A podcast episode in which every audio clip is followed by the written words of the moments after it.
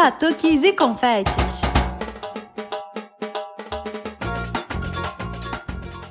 Olá, pessoas! Aqui é a Nath Fischer do Batuques e Confetes. Oi, gente! Aqui é a Gabi Moreira e nós chegamos ao nosso episódio 43. Bom, gente, esse episódio a gente resolveu viajar, voar. Quer dizer, acho que eu, eu perdi o rumo no meio dessa viagem aí, né, não, Nath? Pois é, Gabi, teve um problema ali na, na conexão, né? Mas no episódio de hoje a gente decolou com a Orquestra Voadora para uma entrevista super gostosa com o Tiago Rodrigues, um dos fundadores da orquestra, né? Além de ser trompetista também da OV, esse bloco. Ah, eu confesso que a orquestra é meio meu xodozinho, assim. Quando eu tô no Rio, eu tenho que encerrar meu carnaval. Encerrar não, né? Porque já foi o tempo que eu encerrava meu carnaval na terça. Mas assim, a minha terça é religiosa ali na orquestra. Bom, pelo que a Nath me contou, esse papo tá bem legal. Vou explicar para vocês, gente, o que, que aconteceu. A minha luz faltou no meio da entrevista, então eu só peguei o comecinho da entrevista e o final, entendeu? Eu fui que meio que nem um boitola, assim, tava a entrevista rolando, eu cheguei, opa, gente, vou me juntar aqui e peguei o finalzinho da entrevista. Mas tá bem legal esse papo, mas antes disso, a gente vai pegar um desenrolando serpentina. Com quem mesmo, Nath? Então, Gabi, nesse Desenrolando Serpentina, a gente vai receber o Danilo Souza, que vai contar uma história que eu confesso que eu participei também, hein? E aí, Danilo, conta aí. Desenrolando Serpentina.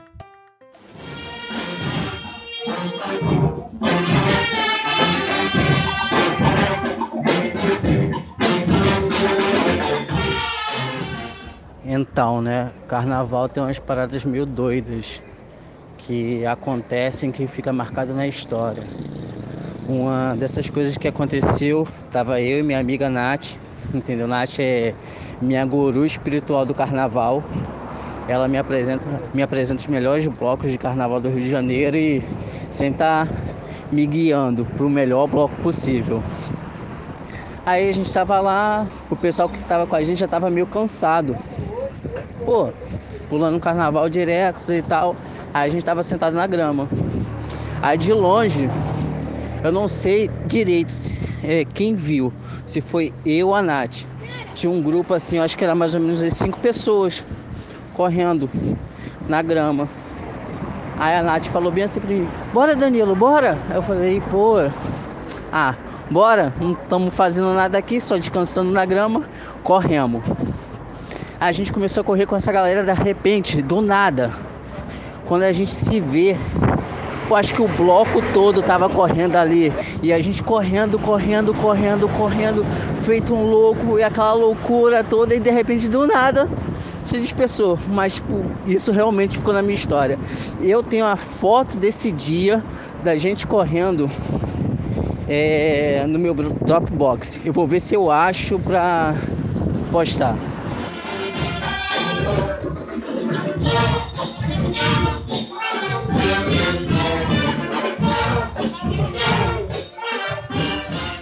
Cara, essas histórias só acontecem no carnaval mesmo, né, cara? Assim, sair correndo assim do nada, né? Nath, eu acho que você contou essa história nos episódios atrás, né? Mas assim, escutando uma outra versão fica melhor ainda para entender que foi uma coisa assim totalmente aleatória, né? Ai, amiga, essa história foi muito boa. Eu acho que eu já comentei dela que sim no outro episódio que a gente falou da orquestra. Acho que foi sobre os 101 Dálmatas, que eram muito mais que 101. Mas foi muito legal. A gente começou a correr assim, do nada, e aí foi juntando um galerão. Depois a gente, até conversando com o Thiago aqui um pouquinho antes do episódio, né, da gente gravar a entrevista, a gente descobriu que o nome desse episódio ele ficou conhecido, né, como a corrida maluca da Orquestra Voadora. E foi bem isso mesmo, foi uma corrida maluca. Depois a minha asma mandou um alô ali, né, mas na hora deu tudo certo.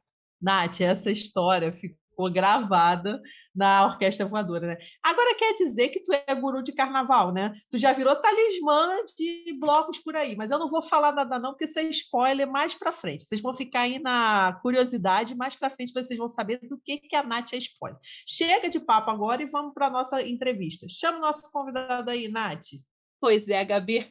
Eu tô acumulando aí os cargos que nem eu sabia que eu tinha, mas ó, a história do talismã vocês só vão ficar sabendo no nosso episódio de um ano, lá no fim desse mês. Mas hoje, como a gente já deu aquele spoiler né, lá no início, a gente está recebendo aqui para a nossa entrevista o Tiago Rodrigues, que é trompetista, um dos fundadores da Orquestra Voadora, e veio bater um papo super legal com a gente. E aí, Tiago, tudo bem?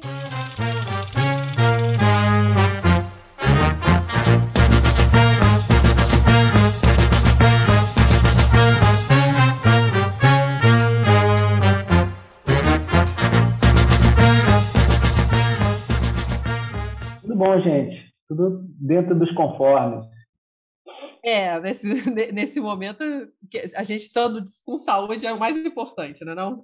É, é, é estamos bem dentro do possível e, estar bem já é maravilhoso, então...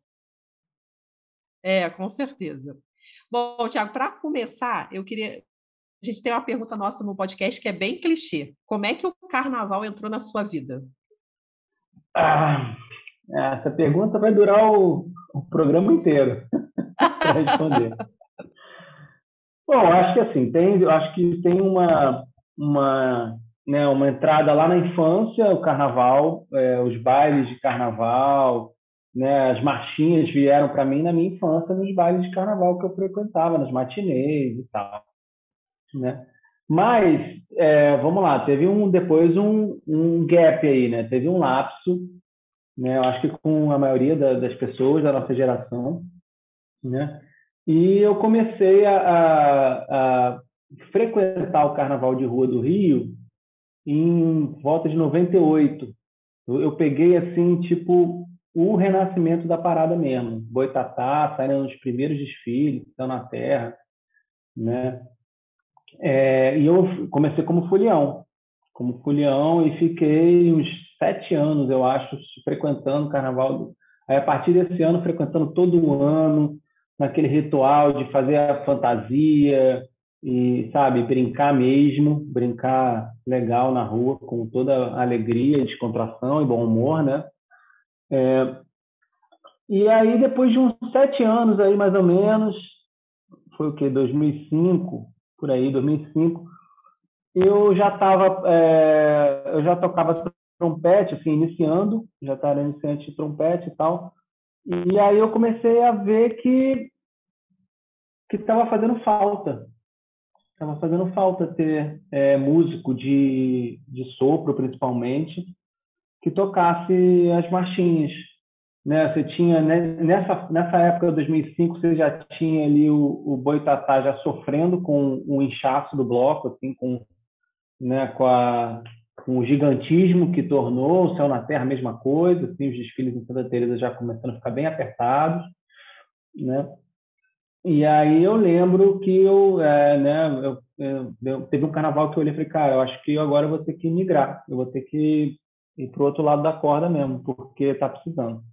Né, eu já, já, já brincava com trompete, com os amigos, a gente tinha uma banda de rock e tal, não tinha nada a ver com, com o carnaval em si, mas eu, eu sempre amei o carnaval de rua, sempre amei as músicas, então passar aqui o trompete não foi, foi um prazer, na verdade. Né? E aí, desde 2007, eu comecei. Eu comecei tocando nos, nos blocos desses variados, é, no Céu na Terra, no Boitatá. A gente fazia um bloquinho ali no Flamengo, chamado Brejeiro, fazer com, com os meus amigos que eu tinha banda. Eu tinha um bloquinho de carnaval. E foi aí que eu já é, conheci alguns integrantes da Orquestra Voadora, que ainda não era Orquestra Voadora, que viria a ser Orquestra Voadora. Ah, e aí, depois de uns três, quatro anos é, tocando nos blocos todos de marchinha aqui no centro Zona Sul, é, eu comecei a ver que tinha uma galera que a gente tocava mais ou menos os mesmos blocos, e se encontrava todo ano. Todo ano a gente se encontrava e estava ali, se esbarrando nos blocos tocando. E aí, em 2008, ah, a gente teve a ideia de fazer, de criar a Orquestra Voadora foi depois do carnaval de 2008. Foi tipo depois do terceiro carnaval em que eu estava já tocando direto na rua e estava já fazendo um grupo de, de conhecidos ali só de só de conhecia só no carnaval. E aí depois do carnaval de 2008 a gente falou, ah, cara, vamos vamos continuar tocando ao longo do ano, porque é maneiro quando se encontra, a vibe é legal e, pô, vou esperar mais um ano para a gente fazer o som, né? Aí a gente entrou numa de, cara, vamos, vamos juntar então. Depois do carnaval a gente já colou, já começamos a fazer encontros, ensaios, para definir repertório, para viajar no repertório, porque é isso que eu acho que foi bacana, assim. Aí a gente né, não tinha aquela necessidade, aquele, aquela, é, aquela coisa, eu tenho que tocar. Tá? Eu toca, a gente tocava nos, nos blocos que tocava as marchinhas tradicionais. Então já tinha um repertório definido e a gente seguia. Eu, eu né, aprendi as músicas que eram sugeridas ali pelos, pelos integrantes dos blocos. E aí, quando a gente entrou numa de fazer orquestra voadora, né, a gente estava com uma liberdade muito grande, porque era isso. Aí. Agora criamos uma, uma banda nova e a gente já percebia é, que a gente dava para fazer um, um repertório que fosse diferente. Né? A gente já começando a, a, visitar algumas coisas na internet, a gente já começava a ver que tinha, assim, tem muito na Europa, nos Estados Unidos, é, essa coisa das, das bandas de brass band, né, das fanfarras, de fazerem uma leitura moderna assim do repertório. Né? A gente já já olhava assim, falou, pô, olha, fica legal botar um funk, Stevie Wonder, Michael Jackson, pô, isso aqui é maneiro. Né? E aí, então, a gente começou a se encontrar depois do Carnaval de 2008, né? todo domingo, primeiro lá em Santa Teresa, aí cada um trazia uma música, pô, vamos fazer essa, vamos fazer aquela outra. A gente ficou tipo um ano é, cozinhando esse negócio, né? E aí foi quando a gente estreou em 2009. Então, enfim, tudo isso para dizer como é que o carnaval entrou na minha vida. Eu confesso que o repertório da orquestra foi o que me chamou a atenção assim de cara naqueles ensaios no MAN, lá no início, né? Como era diferente de, de tudo que a gente estava acostumado no carnaval. Exatamente. É uma coisa que a gente já tinha, assim, a gente já tinha amostras, né? Porque quando a gente tocava ali na rua e tal, por exemplo, aí tem os blocos que são, tem os blocos que são mais é, fechados em termos de repertório, e aí a gente segue, né? O que o, lá o, o mestre está mandando lá a gente segue. Mas tinha os mais soltos, tipo Boitolo, né? Que é uma coisa totalmente solta. Boitolo é... de ser. Pois é, e aí, depois eu até vou contar. eu tenho a história do Boitolo para te contar. Mas. É... E aí a gente. Eu lembro que a gente, quando tocava no Boitolo, já com uma galera, essa galera que formou a Orquestra Voadora, né? É... e aí a gente né, tocava sempre as marchinhas, a ideia do Boitolo é a marchinha também e tal. Mas aí, de vez em quando, entrava, a gente encaixava um funk, assim, sabe? Uma coisa, uma batida de funk, aí, pô, um puxava ali um Cantaloupe Island, do Herbie Hancock. Pô, aí ficava um negócio que maneiro, pá. No meio do, do, dali da... No meio da confusão das machinhas e tal, mas ficava um negócio diferente, aí, pá, aí voltava para as machinhas. Então, sempre que rolava essas situações, gente se ligava, ó, isso aqui fica maneiro, né? E, e, e, aí, além disso, eu acho que tem uma coisa que eu acho importante, é, eu gosto muito de, de, valorizar. Tinha também, nessa época, um bloco é, aqui no Rio chamado Songorocossongo, né, que é um bloco que era composto por é, imigrantes, da, da, em sua maioria imigrantes da, da América Latina, né, com alguns músicos brasileiros também, então eles tinham uma coisa assim, é, música latina, basicamente, o repertório deles. Né? E era legal porque eles tocavam músicas é, cúmbia, sabe, salsa, músicas que são músicas também de carnaval. Isso que é legal. Músicas de carnaval em outros lugares, né? Então aí eu lembro que assim já antes de eu, né, de formar Castivador e tal, mas eu ia no, eu tocava no som, tocava, né, tocava no, e gostava muito de tocar no som, porque eu lembro que a sensação que eu tinha de, cara, olha só, Brasil, isso é carnaval, é carnaval, as pessoas fantasiadas, saca? Mas o som não é. O som é diferente. E, mas mesmo assim é carnaval. Mesmo assim, com aquele som diferente, né? É, a, a sensação do carnaval ainda continuava ali, sabe? Era muito, era muito carnaval aqui. Né? Então, acho que assim, o som, o som também ajudou a dar um clique de que, poxa, é, Carnaval é muito mais o espírito, né, e uma conjunção de coisas do que propriamente um estilo musical que define a parada, sabe? Então acho que deu também ajudou a gente E aí, quando a gente se juntou, depois do, do Carnaval de 2008, a gente fazia esses encontros bem, é, bem informais, a parada era, era, era um ensaio, mas na verdade era um, porra, era praticamente um, um esse que a gente está fazendo aqui agora, se divertindo. Então, é, eu acho que foi isso, a gente a gente estava aberto para fazer experimentar coisas diferentes e isso foi muito bom isso foi acho que foi essencial para a coisa ter dado tão certo como deu. Eu confesso que eu conheci a orquestra, acho que do jeito que eu nunca esperava. Foi uma participação. Já tinha escutado falar, mas nunca tinha ido, né? Aí vocês fizeram uma participação num show da Plap ali no Sérgio Porto. E aí foi meu Pô, primeiro contato. Eu estava tentando ah, lembrar o ano, mas acho que 2010. Eu, 2010, 2010. Por aí, né? Nossa, cara, isso foi tão lindo. É, a gente ficou muito, eu me senti muito privilegiado, assim, sabe, de estar tá tocando com pô, Pedro Luiz, assim, de a parede, né? É, porque para mim tinha sido uma, referência muito grande, assim, né? Inclusive quando ele lançou os primeiros discos, é, 98, era nessa época que eu estava também conhecendo o Carnaval e ouvindo muito Pedro Luiz e tal, não sei o quê.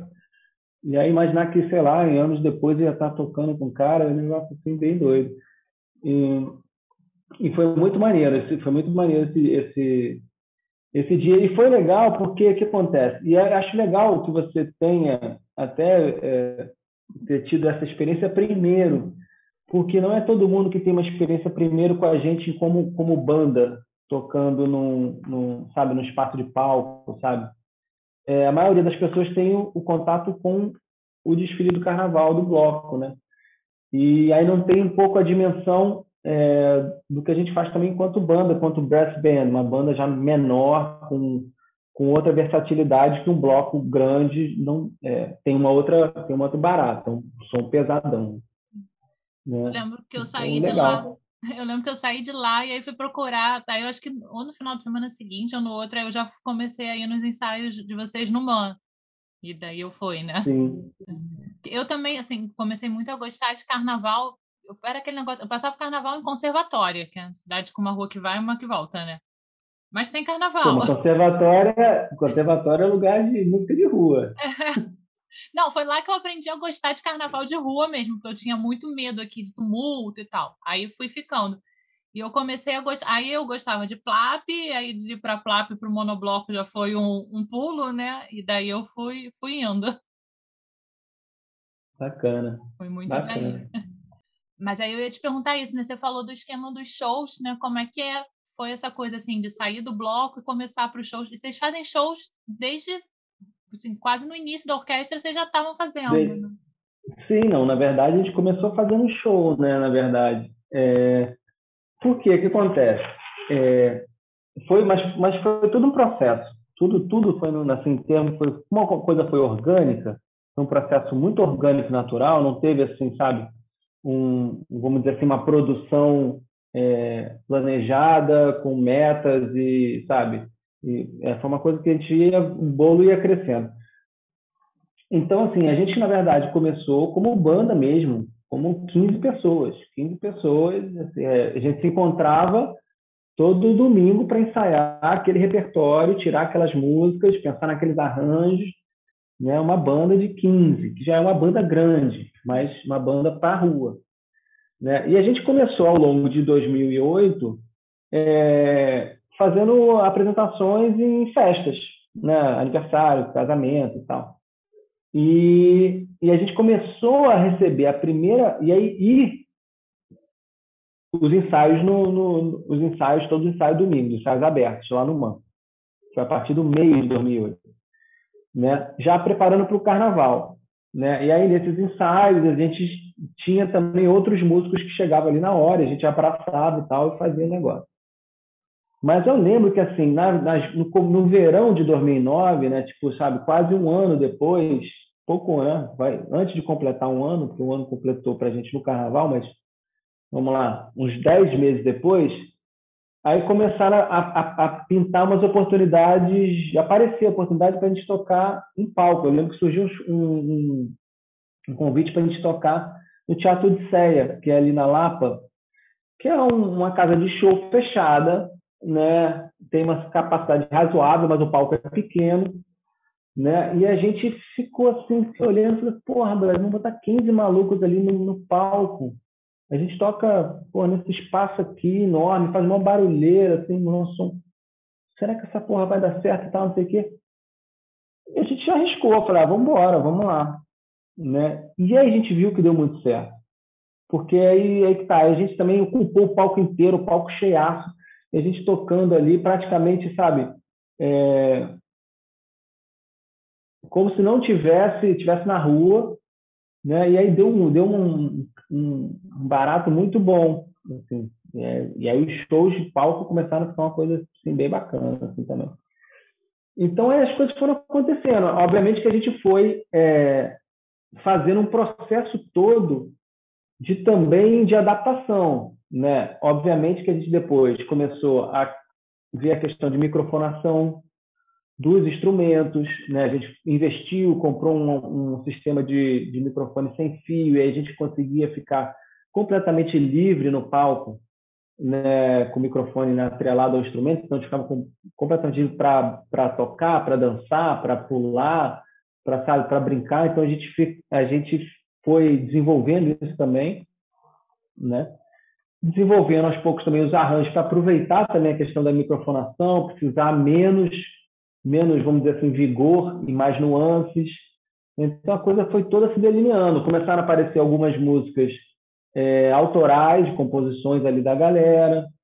Aí a coisa vai, vai evoluindo desse jeito. Aí já acaba, até que chegou o ponto que a gente até gravou um disco, vamos gravar, tem música autoral, tem tem as releituras que a gente faz, que a galera já canta e tal, no nosso arranjo. Então, assim, a coisa toda para a gente ela foi assim um, um, um, processo muito orgânico assim de construção. Né? As coisas iam, as coisas iam e ainda vão, né? Assim que essa pandemia acabar, a gente vai continuar, mas é, no, vamos dizer assim, o, o percurso sempre foi um percurso assim de né, a coisa vai abrir um caminho, a gente vai fomentando, vai abrindo mais um pouco, vai fomentando. Nesse ritmo aí. Eu acho essa coisa também, né, de música autoral, de lançar disco, uma coisa que talvez falte um pouco no Carnaval do Rio, né, que é bem legal vocês terem feito, porque a gente vive muito assim, de músicas regravadas, versões, mas a gente vê pouco bloco com música autoral. É, é, é verdade, porque na verdade Assim, se você for pegar a história, você, as, as marchinhas eram lançadas para, para os carnavais, né? Eram, você tinha produção para o ano, né? É, a gente tem assim muito assim, na verdade, é, o que tem muito de blocos aqui no Rio são os blocos que fazem o samba, né? O samba daquele ano. Né? E aí, só que é muito maneiro, assim, a gente já, já participei de bloco que faz isso, né? inclusive o Brejeiro, o bloco que a gente começou lá atrás, tinha essa coisa de fazer o samba cada ano, tinha um tema, e a galera se juntava para compor o tema, para compor o, o, hino, o hino não, o, o samba, né, e tal. Só que esses sambas acabam que eles ficam ali para aquele ano, né? Eles ficam e e aí só quem é ali do grupo que vai lembrar o, o samba do ano passado, retrasado, a grande maioria dos foliões não vão. Quando você trabalha músicas, né, músicas autorais, que você lança, lança nas plataformas, no rádio, tal, tal, parará, aquilo você deixa uma coisa que pode ser, vai durar vários carnavais, né? vai durar várias, vai, vai alcançar em vários lugares a memória afetiva da galera, quando estiver é, viajando no meio do ano, estiver na cachoeira, tal, não sei o que, parará, vai estar tá ouvindo. Então é muito, é muito bacana a gente poder fazer isso, sim poder lançar músicas para autorais que a galera possa estar tá aí trocando com a gente. Eu super tenho isso com o Ferro Velho de vocês, porque eu ia nos. Eu conheci esse show da Plata, eu estava com uma amiga minha com quem eu ia nos ensaios. Depois, essa minha amiga foi morar no Japão. Tá morando lá agora. Então, assim, toda vez que eu escuto Ferro Velho, às vezes eu me pego cantarolando, eu lembro de cara dela, assim, porque é muita cara do que a gente fazia, de estar tá ali sempre no man, essas coisas. É, e é muito legal, essa, essa música tem uma história muito bacana, porque é o seguinte, quem, quem compôs ela foi o Tim, que na época era o nosso tubista. E o Tim, ele é nova-iorquino, né? E estava morando aqui no Brasil, morando aqui no Rio, morava aqui em Santa Teresa. né? E, é, e ele ficou muito assim, ficou muito impressionado com essa com essa figura desse carro do ferro velho que vai passando, né? E vai e vai né, anunciando que está comprando sucata e tal, não sei o que parará. Né? Então a, a, ideia surgiu dessa música para ele, surgiu dele ouvir essa, esse, esse, caminhão do ferro velho passando e, e aquilo sugerir para ele uma melodia e tal, não sei o quê. E aí deu no que deu.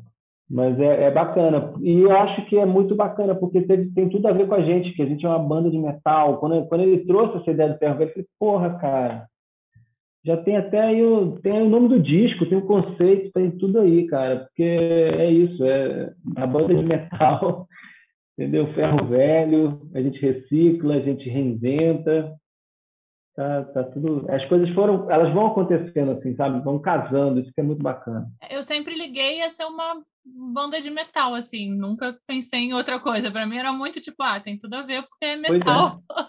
sempre fui por aí. Pois é, pois é. E, Thiago, vocês também foram meio que os precursores aqui no Rio num movimento muito grande de fanfarra, né? Das neofanfarras que estão tendo, né? Assim, eu, quando fico... Os dois últimos carnavais eu passei em BH. Mas quando eu fico no Rio, eu sou aquela que vai, vai catando as fanfarras perdidas ali pelo centro, né? Vocês se sentem meio que pai, assim, dessa, dessa galera? Pai, mãe, na verdade. Porque... É... Mas, assim, mas é, é uma coisa assim, a gente tem muito orgulho, sabe, de, de, de, tudo isso que aconteceu. Mas a gente é importante a gente colocar que a gente também é filho, né? Justamente a gente é filho dessa galera que me, por exemplo, me fez me fez ir para a rua tocar. Foi na Terra, Boitatá, né? É, o próprio São Gorocossongo, o Bola Preta, entendeu? A gente é, a gente é filho dessa dessa vamos dizer assim dessa geração que desbravou, desbravou. Eu lembro, cara, os primeiros desfiles do Boitatá, eles saíam ali da, dos arcos da ali dos arcos da Lapa, né? Uhum. Ali onde era o semente, iam pela pela República do Paraguai, aquela que vai por cima, e terminava ali no IFIX. E era um percurso, sim, brother. Na época dos anos 90, né, a Lapa era vivia um momento assim de assim abandono total, é, abandono total. A Lapa era um lugar inóspito e perigoso para você andar ali por ali, sabe? As pessoas não não cruzavam ali os arcos da Lapa de bobeira naquela época. Né? Então assim, é, e o Botafogo pegou e botou um, sabe, um bloco de carnaval ali com, sei lá, 200 pessoas, era pequeno no começo, 200 pessoas, 300 pessoas no máximo. Né? Não tinha ambulante, não tinha nada, assim, sabe? Então, é, eu vejo assim essa galera como realmente os desbravadores assim do, do negócio, sabe? É, e eu acho que a gente veio assim é, com, com trazendo mais coisas, sim, a gente trouxe outras coisas nessa questão do repertório principalmente, eu acho, né? É, e não só eu acho que o repertório, eu acho que digo assim, se eu fosse apontar a, a, a principal contribuição nossa, não é só a escolha da música, não é só a escolha da música, porque é, escolher uma música diferente, isso bem ou mal já acontecia, mas acontecia muito de fazer versões, versão de samba de um, de um clássico pop, de um clássico de rock, sabe? É, fazer uma versão de forró de um clássico rock, um clássico pop. Isso já existia, mas a gente foi, não, a gente vai tocar rock, então a gente vai tocar rock. É jazz, a gente vai tocar meio jazz. Isso aqui é música do leste europeu, balcânica. Pum, pum, pum, pum, pum, pum. Vamos tocar um klezmer. Vamos lá, tum, tum, tum. Entendeu? Então acho que é, e aí isso aí que eu acho que fez mudou né, a chave. Porra, esse som está diferente do que o pessoal já faz. Está diferente. E a história de não ter corda também é, faz muita diferença, assim, no, em termos de você dar, caracterizar o som, né? Aí a gente precisava, a gente colocar os instrumentos de sopro, por exemplo, para fazerem é, guitarras, entendeu? Fazerem linhas sabe, de acompanhamento, ao mesmo tempo que tem outras, outros instrumentos fazendo a melodia, né? Então, eu acho que a gente deu assim um grande, uma grande contribuição nesse sentido. E, obviamente, é, nesse processo, né, da, sabe, do carnaval de crescendo, e a gente, é, eu acho que a gente, no, por conta do nosso ensaio aberto lá no MAN, a gente sempre abraçou assim muita muita gente que chegava para tocar, sabe? Cheguei, cheguei, vamos tocar e a gente, sabe, ficava ali ensinando o repertório, não esse aqui, vamos passar a música e tal, não sei o quê. E aí muitas vezes a gente via assim uma galera que estava começando o instrumento, tinha acabado de comprar o um instrumento porque estava ali empolgado com, com o que a gente estava fazendo, sabe? Então a gente começou a ver que tinha uma galera se interessando em aprender a parada. Né? E uma galera começando a, escrever para a gente, perguntando se a gente não fazia oficina, sabe? Pô, você não dá oficina e tal, não sei o quê. E os blocos todos começando essa história de oficina, o monobloco há muito tempo sempre teve oficina, mas é, os outros blocos também começando a, a, a ter essa vertente de, de dar aulas, de fazer oficina para criar um, um contingente para tocar no carnaval, né? A gente viu que a gente, sei lá, podia, podia ajudar também nesse sentido, podia entrar nessa onda. E aí foi que a gente começou a fazer oficina lá no, no Circo Voador, e, e, e, aí desde 2013. E muitas dessas fanfarras, assim, é, meio que tiveram um embrião ali, sabe? Uma galera que começou a tocar tem sete anos, cinco anos, sete anos, entendeu? Três anos, né? Nessa coisa de, de, de oficina de sopro e percussão. E tem às vezes aquele craque clássico, né, de vocês que sai da, da oficina pois e é. vai, né, pela Lapa. Cara, esse craque, brother, é, é, muito doido, porque a gente, assim, eu acho, é, eu acho uma, um fenômeno muito, muito é, muito bacana, assim, muito natural, né? Mas é, é, engraçado porque não é a gente não é a gente que faz, assim, a gente é orquestra voadora. A gente não faz o crack, né? A gente acabou a oficina, a gente vai para casa. Mas os alunos que ficam lá depois da aula tomando a cervejinha é que se juntam e fazem o som né, o som totalmente anárquico ali, uma roda de, de quase como uma roda de, de, de, capoeira, de luta ali, em que cada um vai puxar uma música. Outro, enfim, vai ter uma, um som coletivo ali em construção, né? E é muito legal porque é, é, uma, é, um, é um momento ali que tem um, uma galera que está muito, muito começando e não, e não teria nenhuma oportunidade assim de estar tá tocando com outras pessoas se não fosse ali, saca? Ali naquele momento, né? Então, é, acaba que ali fica sendo, de certa forma, um lugar de aprendizagem assim, para a galera que está começando. Né? É, e é, é engraçado. Só que é isso, a gente já recebeu várias reclamações de vizinhança, associação de moradores, porque a orquestra é voadora e tal, não sei o quê. E não adianta a gente falar, olha, a gente não tem como amarrar as pessoas, não tem como mandá-las para casa. A gente, a gente tem só como tirá-las do circo voador que acabou a oficina. Depois eu não posso fazer nada. Se ela vai fazer é, balbúrdia, eu não posso fazer nada. É isso, eu acho que acaba sendo natural, né? Você acabou de sair da aula, tá pilhado, quer tocar, quer, quer fazer. Pois é. Pois é, e a galera se empolga, e vai até altas horas, né? Vai até realmente intenso. É, eu confesso que eu nunca fui, mas eu tenho um amigo, o Angelo é do Fotógrafos Folhões, ele volta e meia me liga, ele trabalhava comigo, né? Ele volta e meia me liga, tipo, tô na, no, no crack da orquestra, você não quer vir não? Eu falo, pô, Angelo, mas eu tenho que pegar cedo, não, não vai dar para eu sair para ir. Mas eu morro de vontade, assim, de ir. É, cara, eu já, assim, eu confesso que eu fui uma ou duas vezes, mas eu não tenho pique mais, assim, eu já, assim, é uma fissura, né, de certa forma, nem uma fissura da galera, é, que eu já, já não tenho mais, eu tenho uma outra relação agora, já, né, com, com o carnaval e com a música, que tem, ganhei outras coisas e abro mão de umas, porque não dava, não dá para conciliar tudo e tal.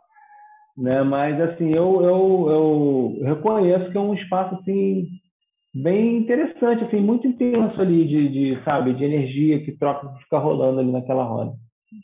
É legal você falar das oficinas, né? Porque assim, eu quando fui passar o carnaval em BH, eu cheguei lá também fissurada atrás da, das fanfarras. E aí o próprio Ângelo me indicou uma amiga dele que foi da primeira turma da oficina da orquestra, a Raquel. E aí a Raquel que me botou também nas fanfarras de BH e muita gente também de lá começou aqui, né, com vocês. Sim. Sim, sim, é, é, isso é uma coisa muito, muito legal, assim, que eu acho. Porque o que, que aconteceu? É, a gente, de uns cinco anos para cá, vai, é, a gente começou o Carnaval de Rua do Rio, que né, ficou estratosférico, eu vejo que de uns cinco anos para cá, ou quatro, talvez, cinco, ele parou de crescer. Ele parou, parou de crescer. Não diminui, mas também não cresce mais. Assim, não, não como estava crescendo. Né? Isso, é, isso não é ruim, não. Isso é bom. Acho que está ali num, num tamanho que a cidade não tem estrutura para receber mais. Mas por que, que ele parou de crescer? Ele parou de crescer porque as outras cidades, as capitais principalmente, começaram a reativar os seus carnavais de rua. Né? E BH foi logo uma das primeiras. Né? A cena em BH, assim, alastrou igual pólvora, né? É, como tem que ser. Né? Tanto que, assim, BH e hoje São Paulo, por exemplo, o, carnaval, o maior carnaval de rua do Brasil é São Paulo, não é mais o Rio. Né? E aí, nesse, nesse, nesse processo, eu acho que a gente conseguiu também influenciar essa galera. Porque era uma galera que vinha curtir o carnaval aqui no Rio. Eles vinham para cá, eles vinham curtir. Eu já eu recebia muitos amigos de Minas na minha casa e levava no boitolo, levava no brejeiro, levava só na terra e levava na voadora, né? É, amigos de São Paulo também, né? Que vieram para cá, viram como o negócio, poxa, funciona bem para caramba, essa coisa de você estar tá completamente, sabe, fantasiado, é, é, embriagado, é, no meio da, uma, da, da rua que você é o seu escritório, entendeu? Porra.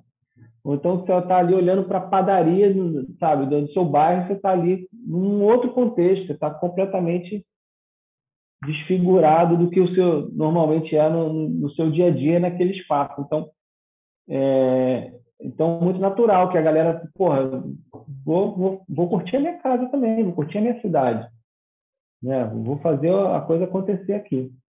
E é muito legal, assim, eu acho muito bacana. Outro lugar, é, outro lugar que cresceu é, muito essa questão de a galera montar bandas de, de, de fanfarra foi Brasília. Brasília também, Brasília, Porto Alegre. E a gente acaba recebendo feedback deles, assim, de que a gente é, influenciou essa galera, assim, nessa, nessa construção. Isso só traz orgulho para a gente. E, e, assim, quando eu cheguei lá em BH no Estagiários, né, que é o bloco da Raquel, a primeira coisa que eu pensei foi justamente isso. Falei, nossa, gente, parece que eu estou na orquestra, no início da orquestra, assim, aqueles ensaiozinhos do início, porque o repertório é quase igual, o clima é muito parecido. Foi a primeira lembrança que veio na minha cabeça, assim, de cara mesmo. Sim, sim, é muito bacana, assim. É, a gente, a gente, eu, eu, assim, eu sinto muito orgulho e e é isso, a gente aprende também muito. É muito legal quando a gente tem esses encontros, assim, quando rola aquele festival Ronk. É, eu ia falar a disso. Gente... Não, é muito bacana. A troca do Ronk é a muito gente... gostosa, né? que ela não é tão cheio quanto o carnaval, o clima também não está tão quente. Eu acho a troca é, muito eu, boa. Eu acho que assim, pois é, acho que né, o, é, o Ronk, ele meio que traz ali, vamos dizer, o conceito original, Sim. tá? Da orquestra voadora é, esse, é aquele ali, é a gente tocar, a gente começou a banda para tocar na rua é, durante o ano, Entendeu? A, a ideia nossa de orquestra voadora é que, cara, vamos, vamos montar uma.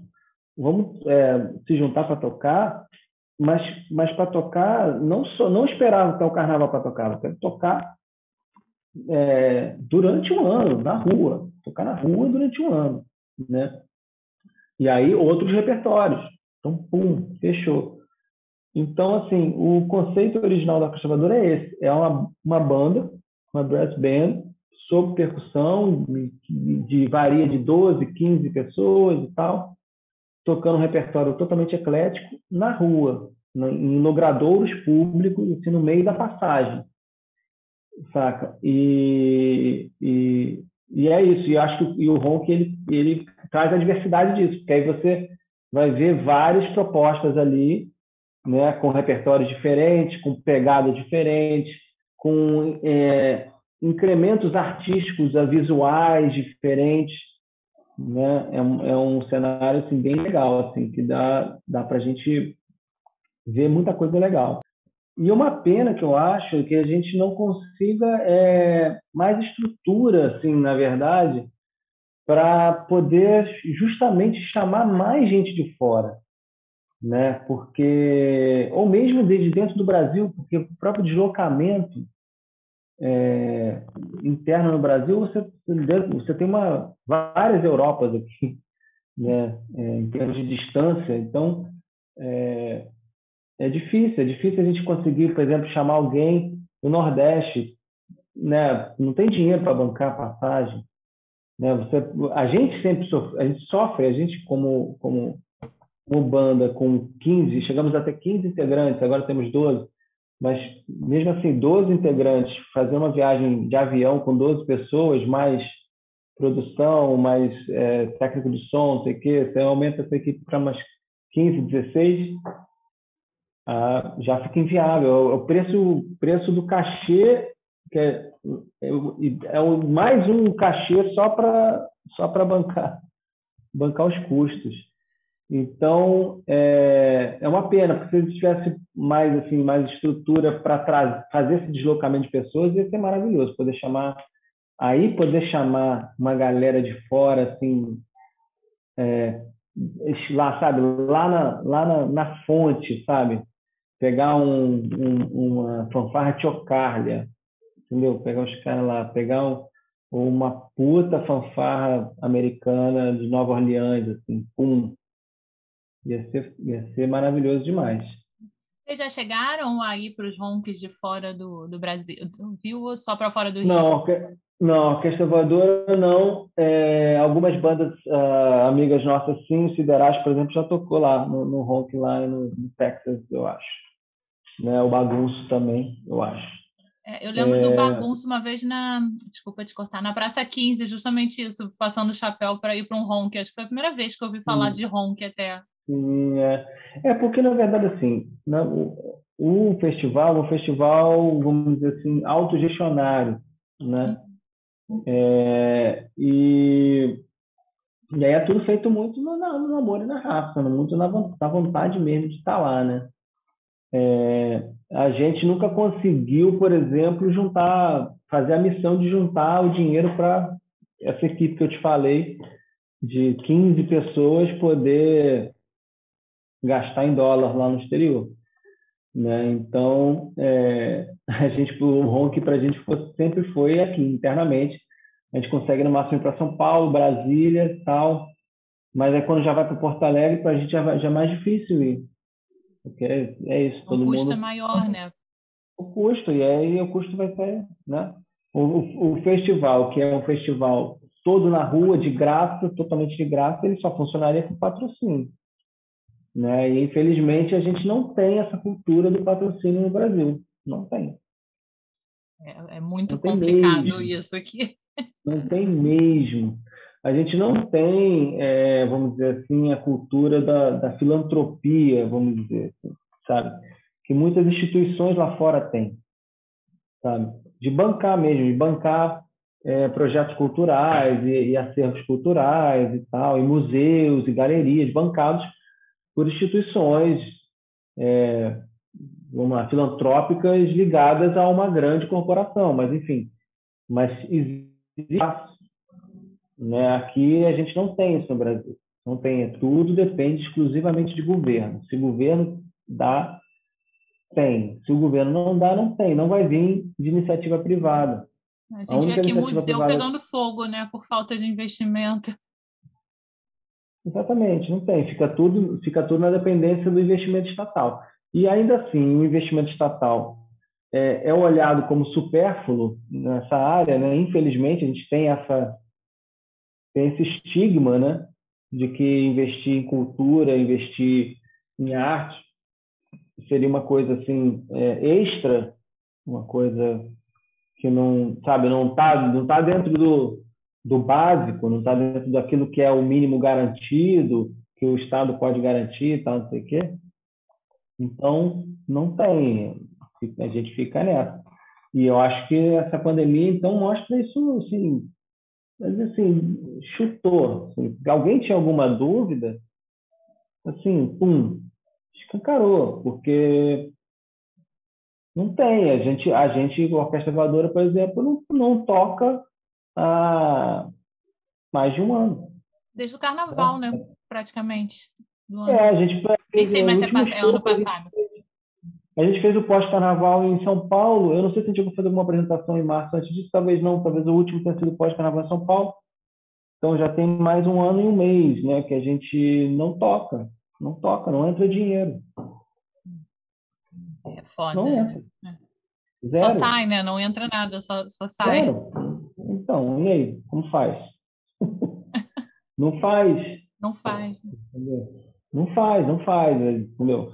A gente está assim, estamos é, aqui no amor fazendo a parada, porque é a nossa vida, a gente não vai deixar de fazer, mas obviamente a gente acaba fazendo num ritmo, né, numa, numa intensidade de produtividade muito mais baixo do que seria se a gente tivesse condições de é, se debruçar sobre o negócio remuneradamente, né, recebendo. Né? Então, é, a gente faz, a gente está aqui, vai fazer. Lançamos duas músicas esse ano, vamos lançar uma terceira música. Né? Não vamos deixar de fazer a coisa, mas é, mas é isso. É, tem muita gente que não está nem, nem isso conseguindo fazer. Parou, fechou o projeto, a banda acabou, entendeu? O teatro fechou, entendeu? O bar fechou, o palco fechou. Então, né? É, é doido, é doido. E é muito engraçado, porque é um momento em que eu acho, né, deveria ser pelo menos, um momento que as pessoas mais deveriam valorizar a cultura, né? mais valorizar o, o que, que as artes, a cultura é, podem nos proporcionar nesse, nessa, nesse momento de pandemia.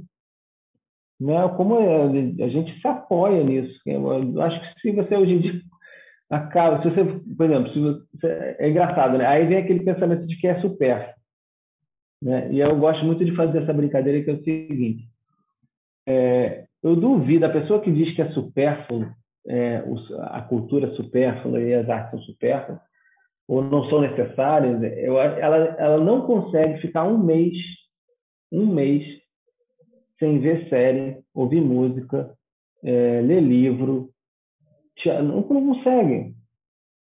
Você não consegue. Tenta fazer um teste. Faz o teste de abstinência de cultura. Eu não consigo. A primeira coisa que eu faço é quando eu acordo é escutar música. Eu já acordo ligando é o Spotify. É impossível, então. É impossível. Imagina, sem série, sem, sem, sem série, sem novela, sem filme, sem teatro, sem literatura, entendeu? Sem música. É o que não deixa a gente não dá, enlouquecer, né? Ainda mais nesse período, assim. Se não fosse. Não, se cultura, é, a gente então, já tinha enlouquecido. Então, não se vive. Então, como é que é? Engraçado isso. É, eu fiz. Eu, eu, acho...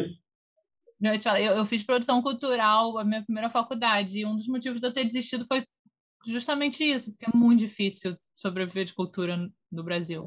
Também fui fazer jornalismo, não, que não é muito diferente, né? Mas. Não, é.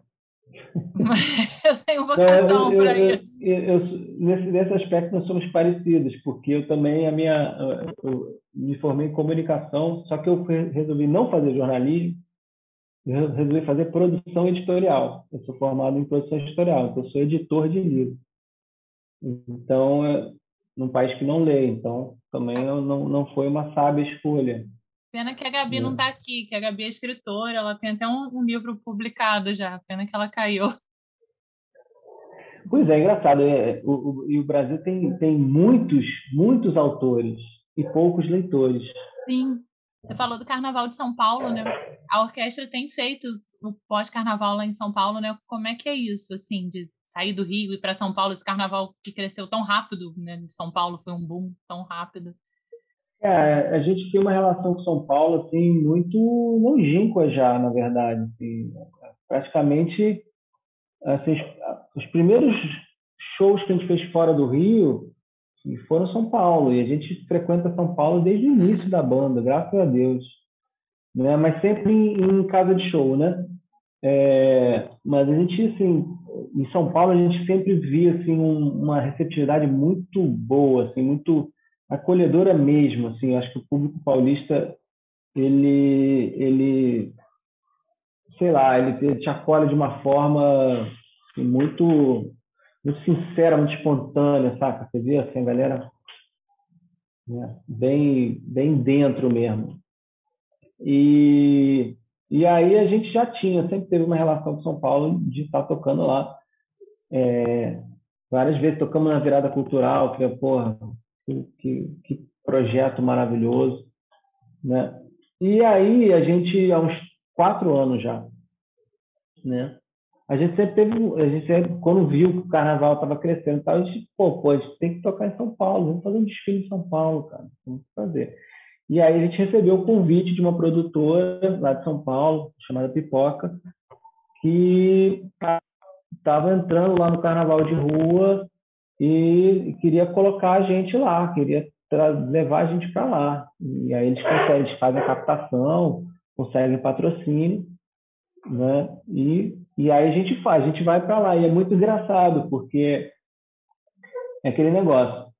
É, a gente não leva só a banda, né? não leva só os 15. Seria muito mais fácil pegar os 15, põe em cima do caminhão de som e, e toca. Né? Mas a gente resolve, a gente resolveu colocar, levar também uma parte do bloco, porque é o bloco, né? O carnaval, ali o desfile, é, a graça é o bloco. Né? Então a gente leva dois ônibus, 88 pessoas, 80 pessoas, é... entendeu? Para São Paulo e faz um. Isso é só uma parte do bloco. O bloco aqui no Rio tem 300, 400 pessoas, é, é gigante.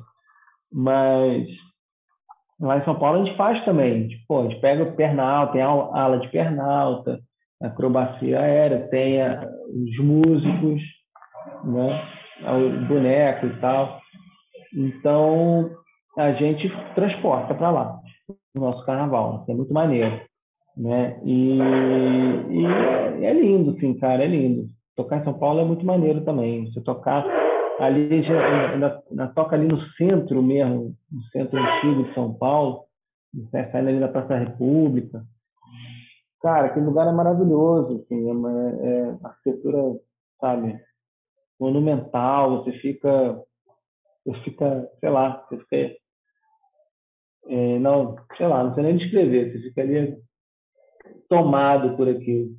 Seria aquela coisa, né, de aquela ideia que a gente tem de São Paulo muito prédio, cimento, bota uma coisa mais. Não, não Olha, vou te falar o seguinte, eu, é que eu sou filho de arquiteto, então assim... Somos dois, então, que... que... o lado que não é do direito é arquiteta. É, eu sou, só que eu sou filho de dois arquitetos, é. pai e mãe, então... e aí eles, inclusive, é, me, sempre me incentivaram a não ser arquiteto. Porque sofrem do mesmo problema, né? De não conseguir segurança nenhuma. Mas é, mas é São Paulo é uma, é uma cidade que tem uma arquitetura impressionante, né? E te digo, é, infelizmente eu falo isso, é, mais que o Rio, mais que o Rio, o Rio sofre demais. E olha que, assim, de, an de uns anos para cá, se você pega a arquitetura moderna aqui no Rio de Janeiro, é linda, é maravilhosa, mas sabe, sei lá, anos 70, 80, 90, assim, é, é assim, é só prédios que não tem preocupação estética, não tem refino estético, é, é, é, é uma coisa meio grosseira, né? uma imitação, uma imitação de um pastiche, sabe? Meio americano, mas nem, nem americano é. e é, o Rio, eu acho que sofre muito assim com a arquitetura. O lance é que a cidade, a natureza é tão exuberante, ela é tão monumental que você não tem como o Rio ficar feio, impossível. Impossível, só quando derrubarem tudo, é só quando desmatarem tudo, aí sim. Né? Se desmatarem, fica feio. Mas se não desmatarem, não tem como o Rio ficar feio. Já São Paulo não, São Paulo precisa da arquitetura para ser, para ser, sabe, para ser aquela urbe. Então, e lá eu vejo muita arquitetura, história, assim, você vê uma história de arquitetura enorme. Né? E é engraçado que São Paulo, ela tem, a cidade tem muita casa. Eu acho que tem até mais do que o Rio, né? Se a gente Muito parar para ver, assim, meus amigos de São Paulo quase todos moram em casa. E aqui no Rio eu conto nos Paulo, dedos quem mora em casa. São Paulo tem muita casa, mas é que é uma cidade uma cidade muito ampla, ela assim, ela é grande no sentido é, não só populacional, mas no sentido geográfico também, ela é gigante, espalhada.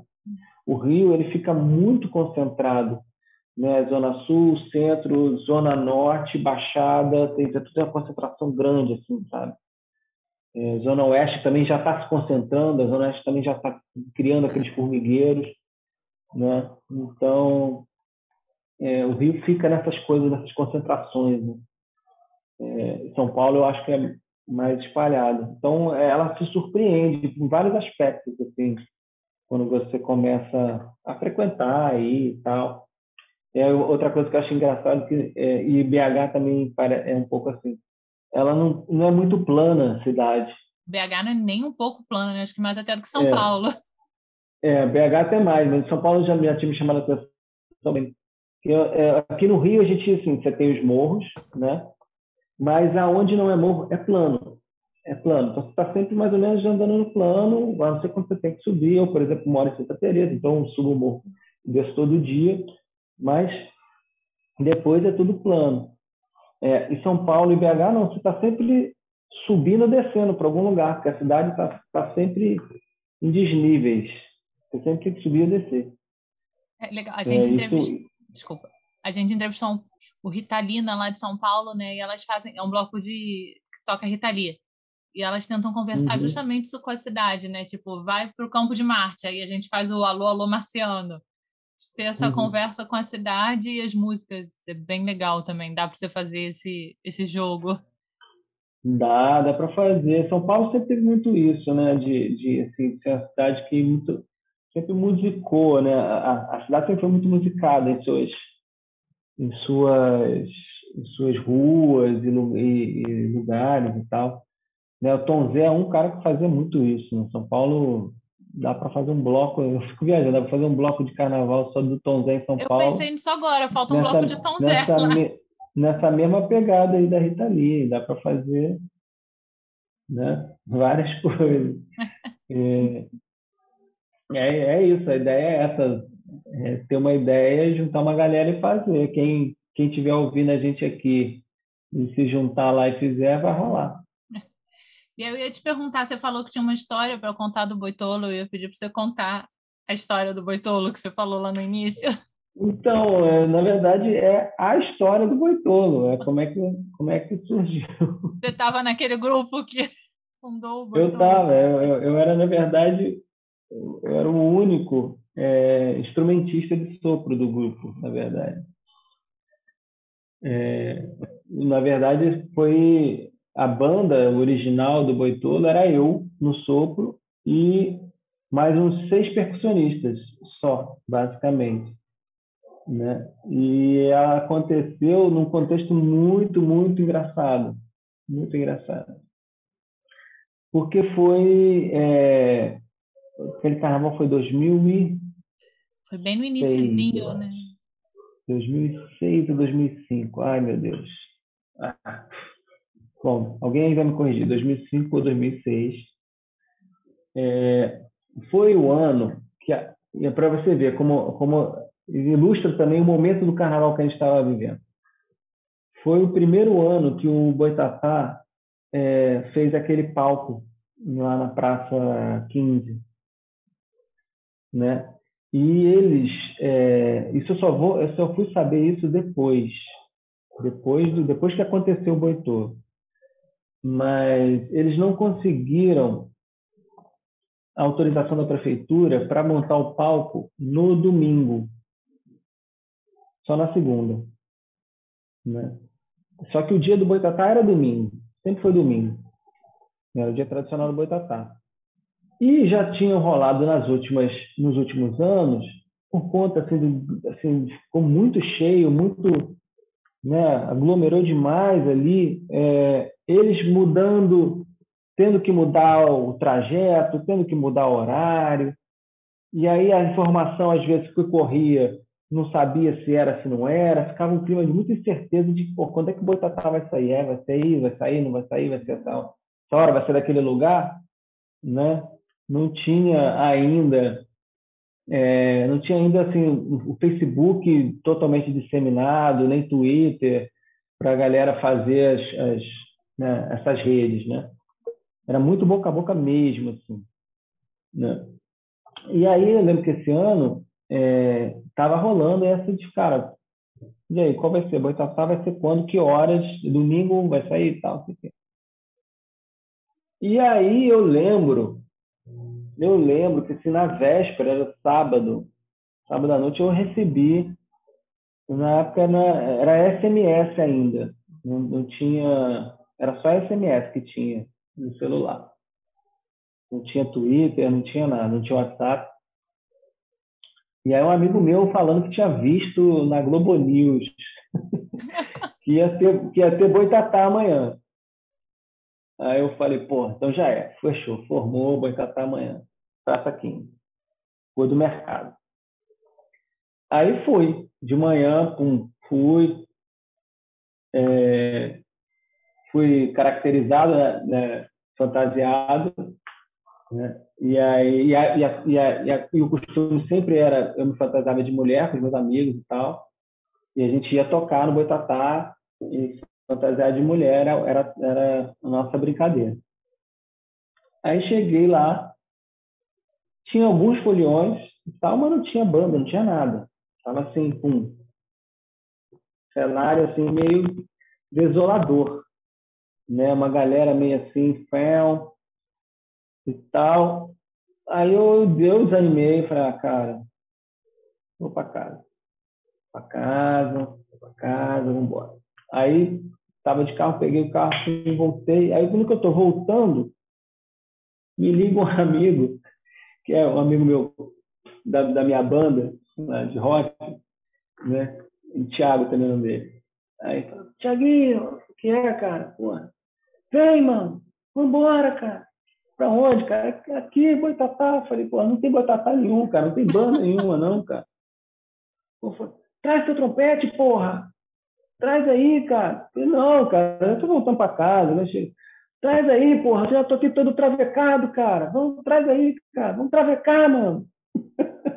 tá na hora. Porra, cara, eu tenho que sair para travecar, vamos travecar, cara. Traz aí o trompete, porra. Aí eu, cara, tá bom, depois dessa, depois dessa, dessa chamada. Não tinha como não ir, né? não tinha como não ir, cara. Não tinha como não ir. O cara tava assim, nem que fosse só eu tocar para ele lá, eu ia fazer o bloco eu para ele, mano. Vambora.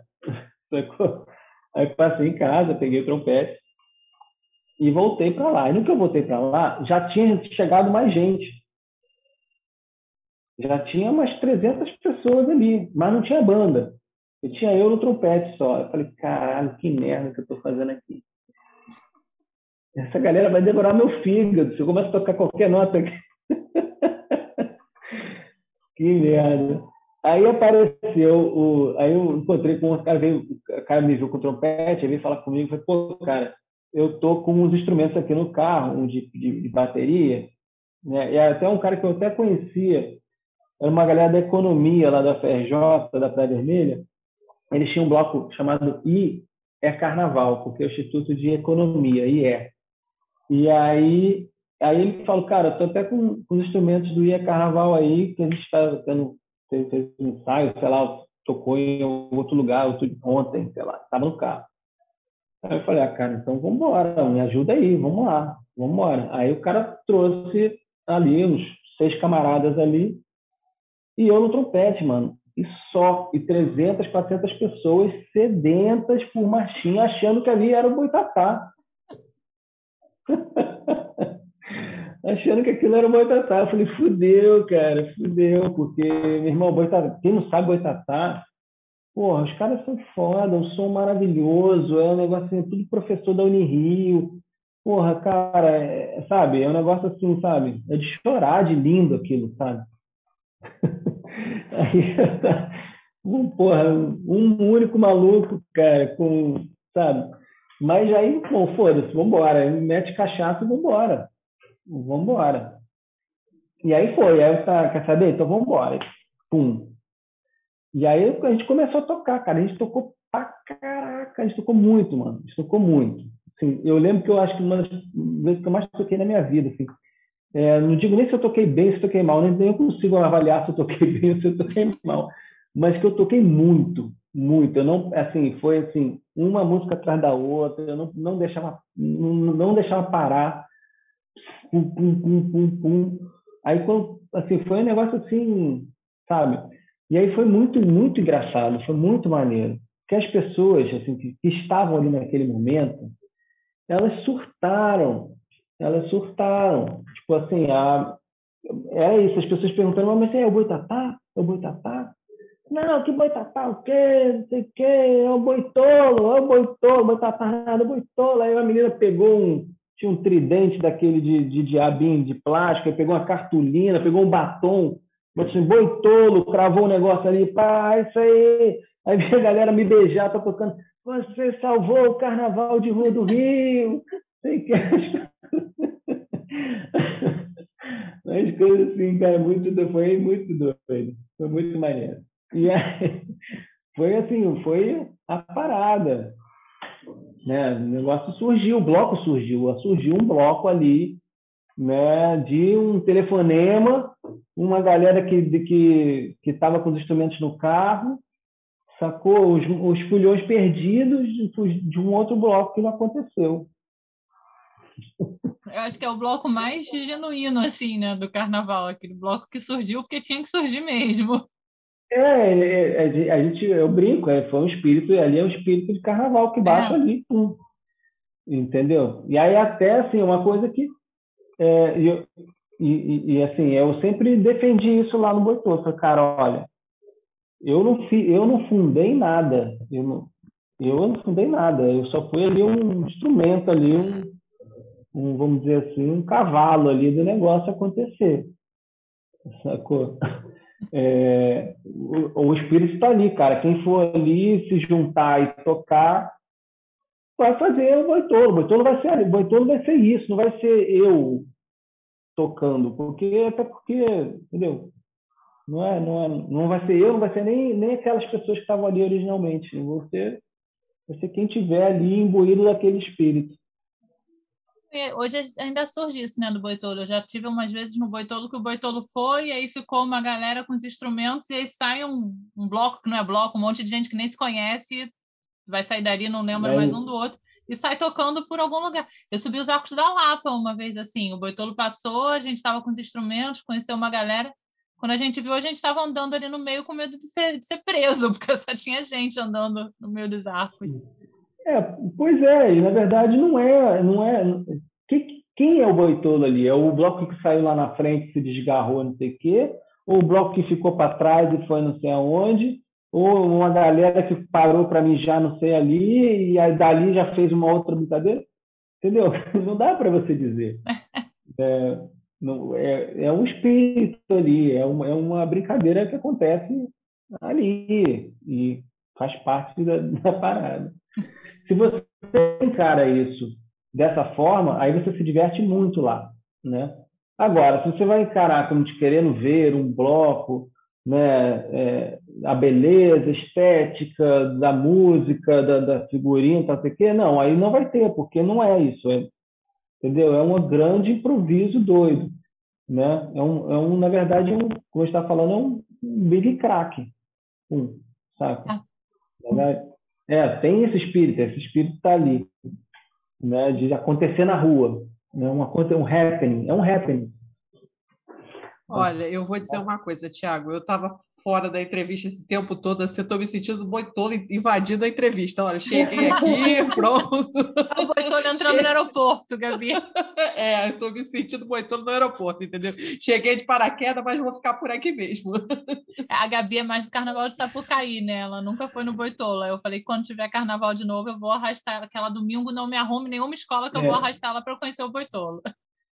Ah, já pois tá, é, tá gravado que... aqui. Pois é, é porque é o que eu estou te falando, mas então vá com esse espírito, né? Vá com esse espírito de assim, deixa a vida me levar. Se você for, a galera, porra, eu já, eu já escutei muito. Pô, mas é isso que o boitolo? As pessoas vêm achando que vão ver assim, um, sabe, um, uma, uma sapucaí, vão ver um esplendor de, sabe, de organização, de cultura ali elaborada, saca, ao longo de um trabalho do ano inteiro. Não, não tem trabalho do ano inteiro, não tem ensaio, não tem nada. É tipo, é, sabe, é você, boitola é você, nove, nove horas da manhã, estar tomando cachaça na Candelária ali, entendeu? É nove é você está sendo bonzinho, né? Porque eu já não, é, mais seis não, da manhã é, tomando, abrindo a primeira é, cerveja sim. do dia ali. Não, exatamente, exatamente. Nove, porque o nove é porque a galera da rebarba. Eu, sou, eu, nos últimos anos tem ficado na rebarba. Eu sou daquela galera que fica para trás. Eu gostava de ir naquela galera que trás começava... vai no sentido contrário. É aquela galera que fica para trás e olha para o lado, vamos tocar para cá. É, é, às nove eu já estou no sentido contrário, normalmente, assim, encontrando alguém que ficou e, e tendo tocar no sentido contrário. Tocar não, né? Que eu tento, mas não consigo. Mas tô lá, tô dando apoio moral. tô comprando a cerveja, pronto. Ai, tal, olha, vou te falar, cara. Vou te falar, e vou te falar que assim, tem muito essa, essa coisa do da gente precisar muito também, a gente precisa muito de música e precisa muito de fulhão, fulhão é, consciente mesmo, consciente do papel de fulhão, consciente, sabe, da, da, da brincadeira, né, da troca saudável que é a brincadeira e da responsabilidade também, né? Você acaba que não é tipo, carnaval não é foda-se carnaval não é isso. Isso rola muito, isso tem demais, assim, na massa a gente vê muito isso, assim, um sentimento do tipo, é, foda-se para o mundo que eu quero descer. Tem muito isso, assim, sabe? Eu já me estressei demais em carnaval, assim, de ver as pessoas tendo uma atitude totalmente egoísta e dando foda só porque era carnaval. E assim, sabe? Então tem essa confusão.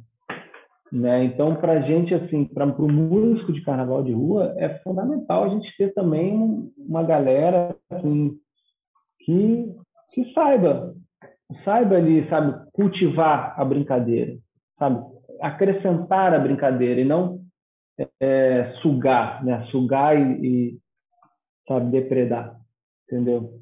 Né? Então, é importante esse papel aí também. E quando você está tocando, eu toquei uma vez, toquei caixa num bloco pequeno na Tijuca, no Quero Exibir Meu Longa, mas assim, você tá ali. Na... Depois eu fiz produção, que também você não tem tempo para nada, né, do bloco. Então, às vezes você tá ali naquele perrengue, chega alguém com uma Coca-Cola, com uma cerveja, é o, é o que te salva, que você para um pouquinho, bebe e respira, né? Não precisa nem ser o álcool, ser a cachaça, às vezes. Não. Às vezes é a não. coca que você precisa, a água que é. você precisa, né? Água, pô. Nossa, água é. Água é, é um néctar, não tem, não tem nada melhor. Obviamente com a cerveja gelada. a gente não vai dispensar Esse nunca. bem melhor, né? é, não vamos dispensar de jeito nenhum. Né? Mas, mas é fundamental. E, e, e não só isso também, uma certa preocupação com, com o espaço para o músico poder andar, entendeu? é, a galera andar um pouco, fazer a galera andar, pô, vamos andar um pouquinho, tal, não sei o que, fazer, sabe, o, o, o, a coisa caminhar, porque tem isso também, né? É, eu acho. Dá né? sombra para o músico também, né? Vocês estão tocando ali, vocês merecem aquela sombrinha. Ah, sim, sim, sim. Se bem que, se bem que né, a gente acaba, hoje em dia, né, com, essa, com as fantasias, a gente acaba sempre tentando achar ali um, uma vestimenta que proteja. Assim, eu uso bastante chapéu, sempre que posso. Mas, é, e a coisa também, eu acho, de, da, da, do bloco andar, fazer o bloco andar é importante, sabe? Porque é, é, é o que faz, a, sei lá, faz o, o ar renovar, quando o bloco ele fica muito tempo parado, aquilo vai eh, sufocando, sabe? As pessoas vão sufocando a banda, e aí, sabe, vai ficando difícil, vai ficando ruim. E a partir do momento que o bloco anda, ele, tem um respiro. Então, a, mesmo que assim, esteja muito cheio, mas se todo mundo estiver andando junto, sabe? Não dá aquela sensação de, de aperto, entendeu? E aí isso é uma coisa muito, muito porque eu, eu vejo como muito importante é, e, e, e, é importante ter pessoas que tenham essa consciência de pô, vou mandar, vou mandar e tal, para fazer a coisa andar, né, também. Né? Não é o carnaval não é, não é, não é pouca coisa não, tem toda uma ciência. Envolve uma logística toda, né? Toda, pô, são anos e anos de, de técnica. Tiago, eu vou fingir que eu, que, eu tô, que eu acompanhei a conversa toda, estou sabendo de tudo que vocês conversaram aqui. E vou agradecer a presença, porque esse papo foi muito legal. Então, eu queria te agradecer, em primeiro lugar, a presença. E eu vou deixar esse último espaço aqui para você fazer o jabá, que a gente tem sempre a hora do jabá aqui.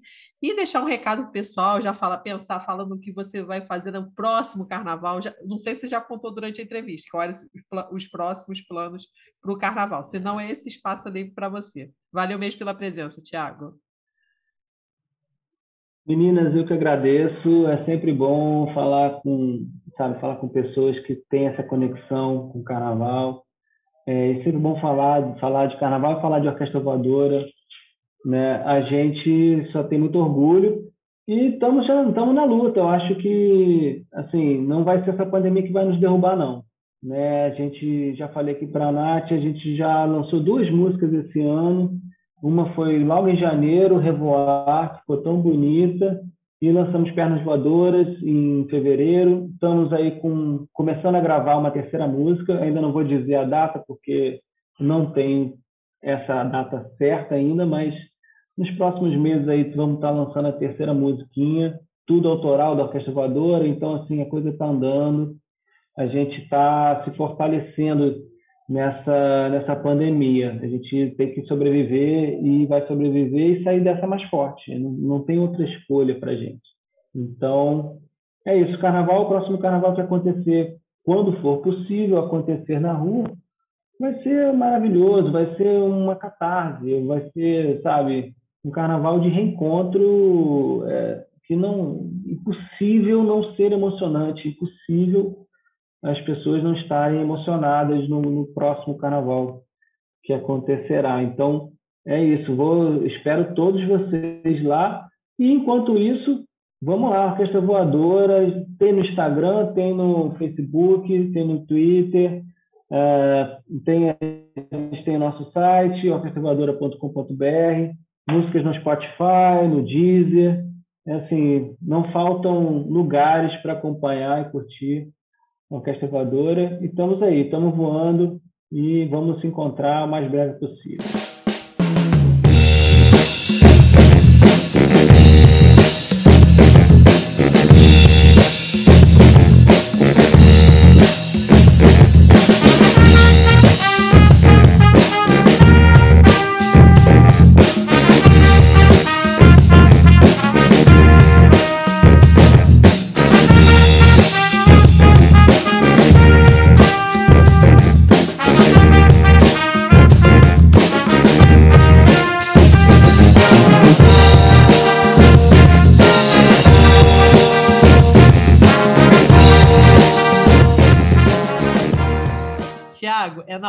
Gente se encontra mesmo. E quando tiver carnaval, a gente vai se encontrar.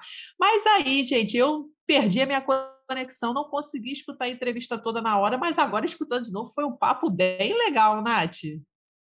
Ficou show, né, Gabi? Também gostei bastante desse bate-papo. Senti a sua falta, mas acho que eu fui, que eu me virei bem, acho que eu fui direitinho sem você, um pouquinho, hein? Mas ó, não abro mão de você não, hein? Ô, Nath, você foi nota 10, como diz o Jorge Peligeiro, mas pode deixar que eu não vou deixar você mais na mão. Quer dizer, a Light que deixou a gente na mão, né? Pô, Light, não faz mais isso não, hein? Light, pelo amor de Deus, colabora com a gente, hein? Ó, Light e a internet também, por favor. E, Gabi, você já andou dando uma voada lá pelas redes sociais da Orquestra Voadora? Eu já, Nath, já fiz todo o meu trabalho de casa, mas eu quero saber dos ouvintes eles também deram uma passeada nas nossas redes sociais do Batucos e Confete. Gente, segue a gente lá no Instagram e nós agora já estamos no YouTube, já temos duas lives lá, então dá para vocês conferir esse conteúdo que é exclusivo para o YouTube e seguir a gente, ó, aquela coisa, né, gente? Se inscreve no canal, ativa o sininho para não perder as notificações, porque vai vir outra live por aí, né? Pois é, gente. E lá no YouTube, essas duas lives estão disponíveis quando vocês quiserem escutar. A primeira a gente fez sobre as mulheres no samba e a segunda a gente foi sobre a cultura bate-boleira no Rio de Janeiro, né, Gabi? E o que, que vem por aí dia 17? Conta pra gente. Bom, Nath, aí esse aí é o meu assunto preferido, gente, literatura. A gente vai falar sobre literatura no, né, no carnaval, né? A gente vai falar, conversar com Vinícius Natal e com Léo Morel sobre a experiência de você escrever um livro falando sobre o carnaval, muito assim, resgatando, né, e deixando registrada essa memória, né? Cara, vai ser um papo bem legal, gente. Então, vou me repetir aqui para ninguém esquecer, gente. Se inscreve lá, liga os sininhos para vocês não perderem as notificações quando tiver a próxima live. Tá fechado? Fechado, Gabi. E olha, tanto o Vinícius quanto o Léo já passaram aqui pelo podcast também, né? E são programas, primeiro o Léo, depois o Vinícius em sequência. O Vinícius que conversou com a gente junto com o Mauro. Então aproveita, corre lá nos episódios anteriores e dá uma escutadazinha nos dois para já ir entrando no clima. Isso aí, Nath. Eu que sou a menina dos números, episódio 28 do Léo Morel, episódio 29 do Vinícius com o Mauro Cordeiro. Então, gente, só voltar lá no feed e escutar esses episódios. Mas, gente, acabou esse momento nosso jabá, né? E eu vou perguntar para a Nath, quem que a gente tem semana que vem, Nath? Quem será nosso próximo convidado? Então, Gabi, semana que vem a gente continua nesse clima de orquestra e a gente vai receber o Vitor Belar que fez um estudo muito legal sobre as fanfarras do Rio e tá para publicar um livro com o estudo dele. Então, assim, a gente vai continuar na, no mesmo esquema. Pô, falou de livro, Nath, já tô ligada aqui, gente. Já, olha só, a gente espera vocês na semana que vem. Tchau, gente! Tchau, gente. Beijão. Até semana que vem.